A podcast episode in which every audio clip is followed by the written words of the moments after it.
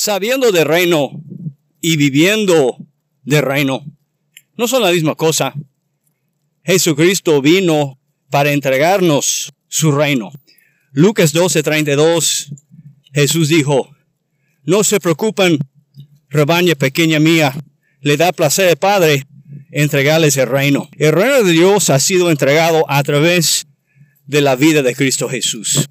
Son los principios que consiste el reino de Dios.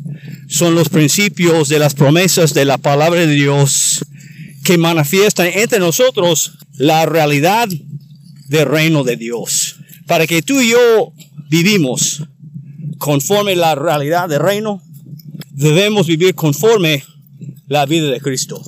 Porque si somos de Él, viviremos, andaremos como de Él.